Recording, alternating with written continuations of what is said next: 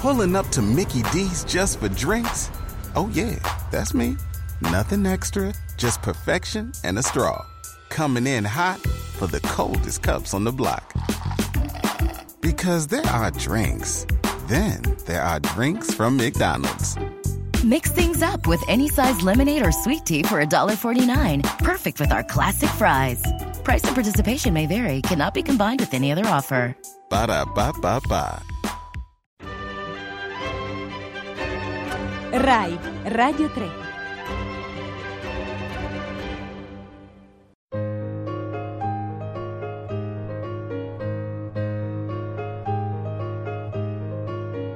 Ad alta voce.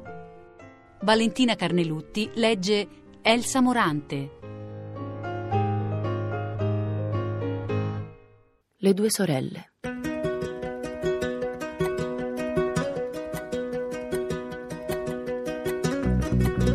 Le due Damasso, Lia ed Anna, sebbene già piuttosto vecchie, avevano sempre un innamorato per una. Si trattava per lo più di vecchi pensionati, vedovi, tutta gente a riposo, a cui le due sorelle donavano calzettine e cravatte e offrivano certi liquori fatti con l'erba. Mai passava per loro giorno che non fosse intiepidito dall'amore. Ed essendo l'una grassottella e l'altra magra, non avevano rivalità fra loro, ma si scambiavano le tenere confidenze e andavano a braccetto. Un inverno, tutte e due si ammalarono di tifo e tutte e due guarirono sul principio di primavera. Si vide allora che il male aveva divorato a Lia quei pochi anni di amore che le restavano e l'aveva trasformata in una vecchia.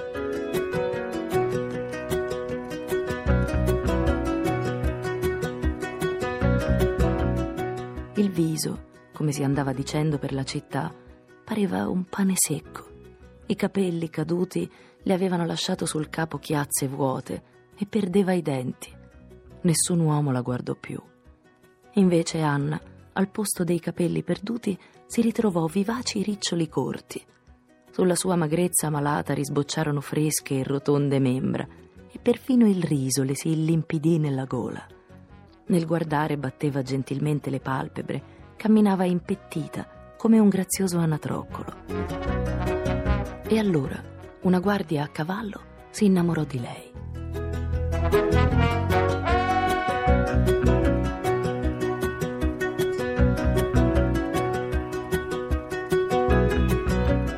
Egli passava sotto le finestre, batteva gli sproni e con un gran gesto di saluto volgeva in su le sue guance rosse, i bei baffi castani. Non solo sapeva saltare gli ostacoli, ma altresì suonava il flauto e aveva un'andatura così marziale da far tremare i vili e un volto rubicondo di cherubino che addolceva il cuore alle madri. Un giorno egli fu richiamato al comando centrale nell'attesa di venir trasferito a nuova sede e lasciando la città promise di scrivere subito il suo nuovo indirizzo. Il postino passava appunto nell'ora che Anna era fuori per le spese e fu Lia che ricevette in consegna la lettera. Il cuore le si indurì come pietra, e dopo averla letta, essa la stracciò coi suoi freddi polpastrelli e la gettò nella spazzatura. Così Lia fece pure con la seconda e la terza lettera. Ogni giorno restava ad attendere il postino, bianca, dietro i vetri che il suo fiato ansioso appannava, e i suoi occhi scintillavano come per febbre. Al ritorno dalla spesa, Anna, per orgoglio e pudore, non osava chiedere ma levava in su alla sorella gli occhi spauriti e con un timido sorriso impallidiva. Lea restava silenziosa. Di notte la sentiva smaniare e gemere piano come un bambino malato, ma taceva, fingendo di dormire. Di giorno, per fierezza, Anna non si lamentava, non si confidava con la sorella. Forse scrisse di nascosto lettere che naturalmente non potevano arrivare L'innamorato, nelle sue, sempre più dubitava e accusava, si faceva accorato. Diceva che gli si spezzava il cuore. Perché l'amore mio non risponde? Forse sta male, o forse un fortunato rivale mi ha sostituito. Così presto. Lia leggeva avidamente simili frasi e tremando stracciava il foglio, attenta come una ladra. L'ultima lettera non diceva più fiore mio d'aprile e non portava per firma il tuo ragazzo che non ti scorda.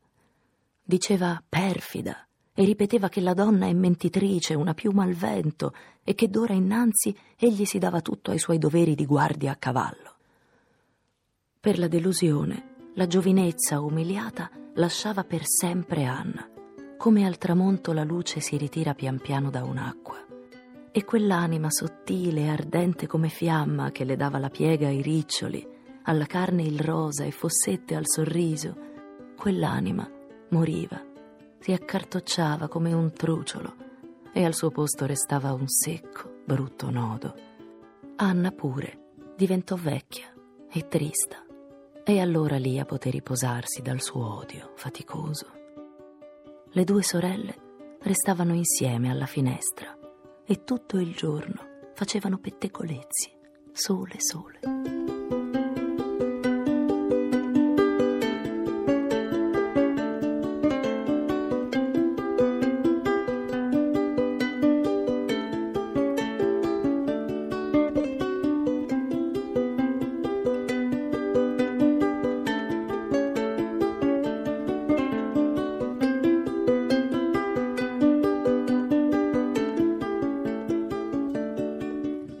Infanzia.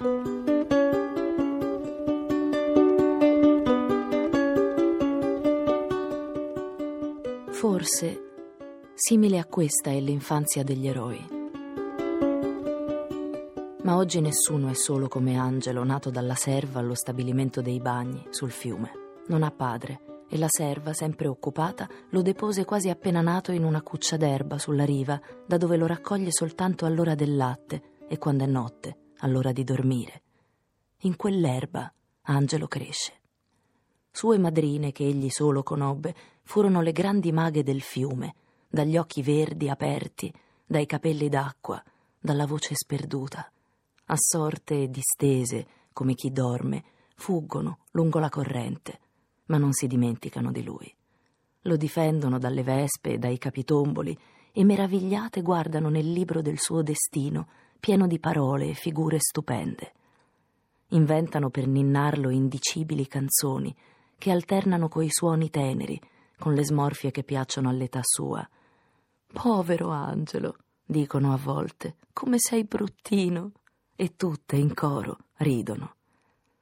Sullo spiazzo dello stabilimento, fra capanni di legna e paglia intrecciata, si aggirano spesso persone di cui Angelo vede con fastidio accostarsi i piedi polverosi.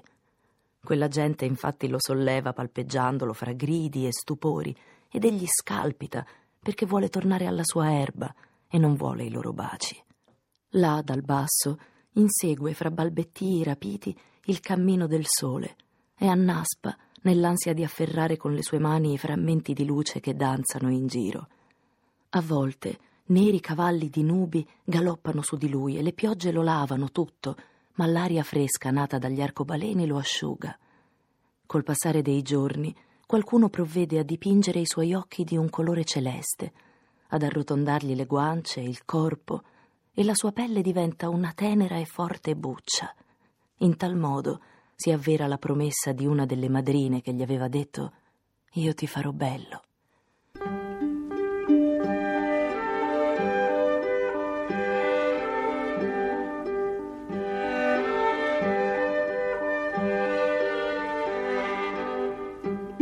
Lungo il suo territorio, una valletta presso il galleggiante dalle barche attraccate, si aggirano insetti con battiti di elitre e antenne.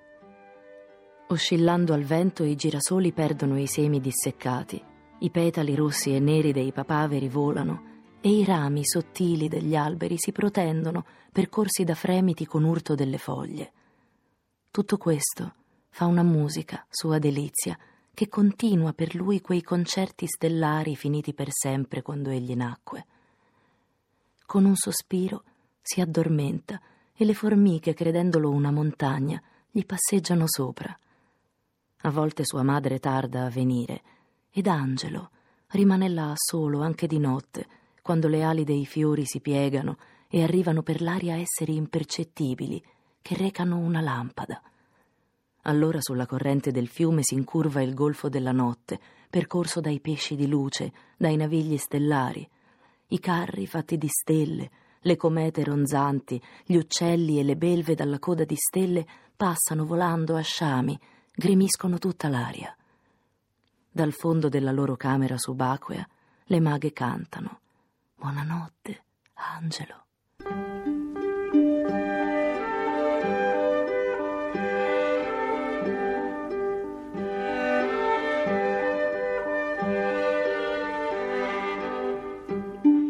Anche egli ha una sua nave per guidarsi nel sonno attraverso l'aerea città popolosa. Ma sua madre si accosta, taciturna, se lo reca in collo, chiude l'uscio del capanno e gli porge il seno. Che cosa è sua madre per lui?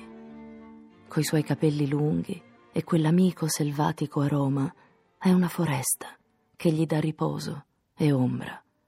È una docile fonte, non altro come una sosta del giovane cervo dentro la foresta dormiente fra un pellegrinaggio e l'altro per valli e rovine, come il chinarsi alla fonte del cavallo vagabondo che già scalpita nella voglia della prossima corsa.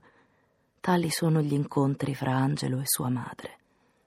Un mistero li ha uniti.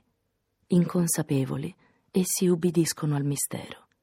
Senza domandarsene il perché, la madre lavora per sé e per lui a volte istupidita dal sonno e dalla stanchezza, umiliata dai rimbrotti della padrona, dimentica perfino l'esistenza del figlio. Ma più tardi l'appesantirsi del seno richiama alla sua mente quell'avida bocca. Per lui ogni risveglio segna l'approdo a nuovi paesi. Un giorno lo sorprese un'avventura strana.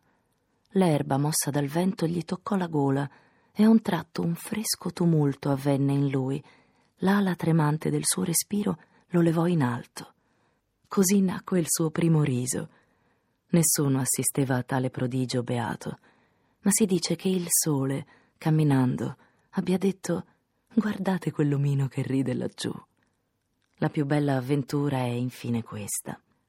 Una mattina, un vecchio fiumarolo, uno di quegli uomini, vale a dire, che ad ogni stagione remano e nuotano e si aggirano bruni lungo l'argine, propone ad Angelo una gita in barca. Chi tace acconsente, e presto Angelo, accoccolato nel fondo dello scafo, agitando le braccia, perduto in quella sua nuova festa del ridere, discende lungo il fiume.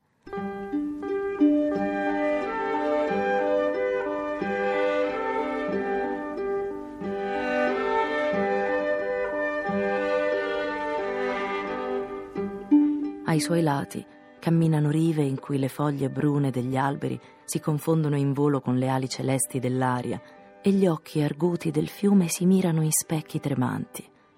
Ali e riflessi scherzano intorno ad Angelo. Il vento ingenuo del mattino gioca con lui. Sulla corrente che rinchiude in sé le ombre colorate dell'argine se ne vanno nuvole felici. Di quali idoli o mostri sono questi volti che guardano dalla terra? Grandi e svaniscono come nebbie. Qual è il nome degli uccelli e degli insetti che rossi girano al sole come faville? Angelo non sa niente e niente domanda. Per questo ogni cosa dimentica di se stessa, apre il cuore. Dietro i cespugli dell'argine in cacce favolose si aggirano belve indolenti e i cervi non toccano la terra. Le età delle leggende si spiegano. Luci ed acqua compongono cattedrali sospese e i re magi ne recano i loro doni. Il bosco violaceo dai lunghi rami è un organo che canta. Come gli angeli nei paradisi originari, ogni cosa porta in fronte la sua parola. È un colloquio, una festa di angelo e delle cose. Come ricordarsene più tardi?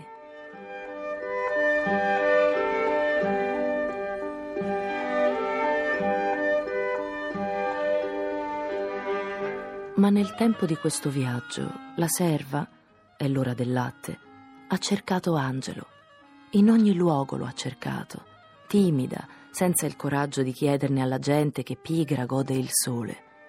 Poi si arrischia. Hanno visto il pupo, e tutti le rispondono di no.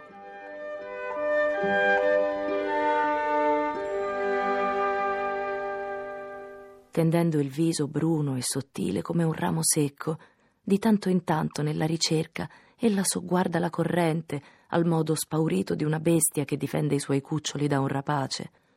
E alla fine il dubbio la getta in preda a una vertigine oscura. In realtà, inconsapevole come lo stelo che regge il fiore o la candela che porta in cima la sua fiamma, da quando le è nato il figlio, ella si è nutrita e consumata soltanto per lui.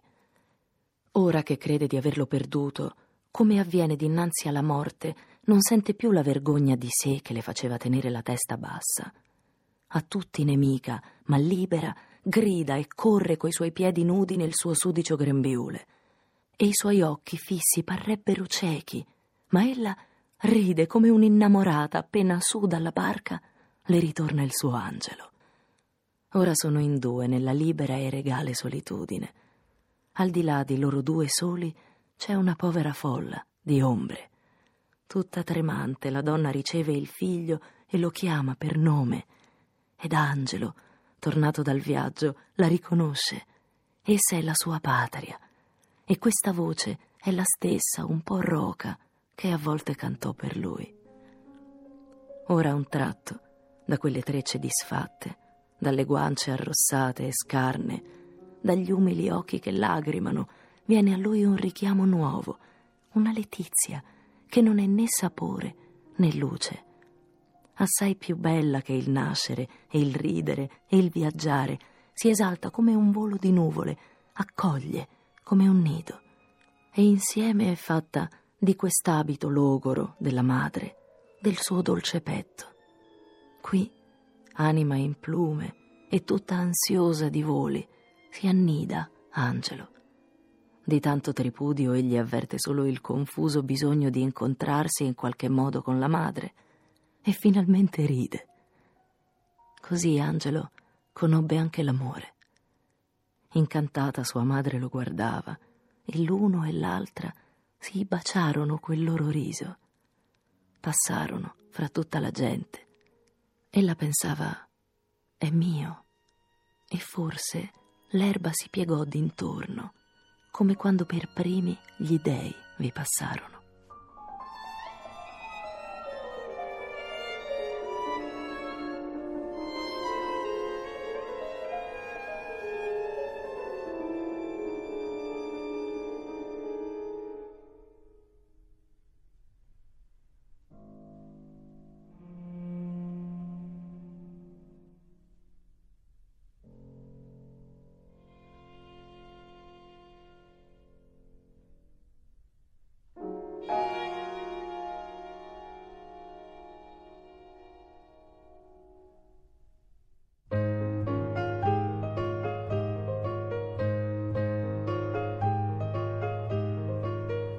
Valentina Carnelutti ha letto Elsa Morante. A cura di Fabiana Carobolante e Anna Antonelli con Lorenzo Pavolini e Chiara Valerio. Ad alta voce chiocciolarai.it